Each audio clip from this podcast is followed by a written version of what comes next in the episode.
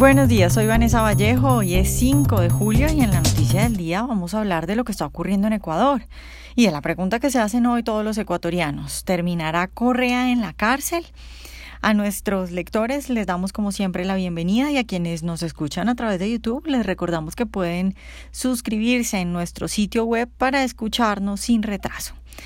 La Fiscalía del Ecuador expidió el martes una orden de captura preventiva contra el expresidente Rafael Correa, porque ustedes recordarán que no se presentó el lunes a una audiencia ante la Corte Nacional de Justicia de Quito, a la que había sido citado como medida cautelar por haber sido vinculado en el intento de secuestro del ex asambleísta opositor Fernando Valda, que ustedes recordarán sucedió en Bogotá, acá en Colombia. Además, el gobierno ecuatoriano también ya dispuso la notificación a la Interpol para emitir una circular roja en contra del expresidente.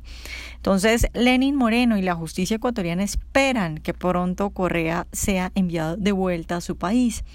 Sin embargo, el expresidente ha dicho en entrevistas y en un video que colgó en sus redes sociales que eso no va a pasar, que Bélgica nunca lo enviaría a Ecuador porque, según él, es una una acusación sin sentido la que se le hace y que en el fondo no es más que una persecución política. Entonces, Rafael Correa se ve muy risueño, muy tranquilo. Ahora bien, parece haber un acuerdo entre los abogados y expertos en que sí es difícil que Correa sea enviado a Ecuador porque es esposo de una mujer belga y además no hay acuerdo vigente de extradición entre Ecuador y ese país. Pero señalan también los expertos que la ruta para buscar la extradición de Correa podría ser conseguir que el secuestro del opositor Fernando Valda sea reconocido como un delito de lesa humanidad, de modo que Bélgica pues no tuviera ningún tipo de excusa para enviar al expresidente a Quito. También hay que recordar que la investigación todavía está en curso y el dirigente podría ser sobreseído antes de que la Suprema Corte Nacional de Justicia lo llame a juicio. Sin embargo, pues eso no es muy probable porque como ya lo han manifestado los abogados del señor Balda, pues parece que hay suficientes pruebas de que el secuestro del opositor fue ordenado directamente por el expresidente. Entonces, al final, pues solo queda esperar que de alguna forma Correa termine en Ecuador, porque es que según las leyes de Ecuador, para ser procesado deberá estar en el país por tratarse de un delito en el que se impide el juzgamiento en ausencia del acusado. Según los constitucionalistas, entonces, si no se presenta o no es detenido, se suspenderá el juicio en su contra y el caso prescribirá en seis años.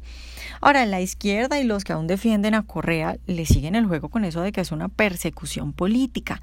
Decir eso simplemente es un descaro. Parece que muchos no recuerdan lo que hizo Correa con los periodistas y cómo atacó sin misericordia a los medios de comunicación durante los 10 años que estuvo en el poder.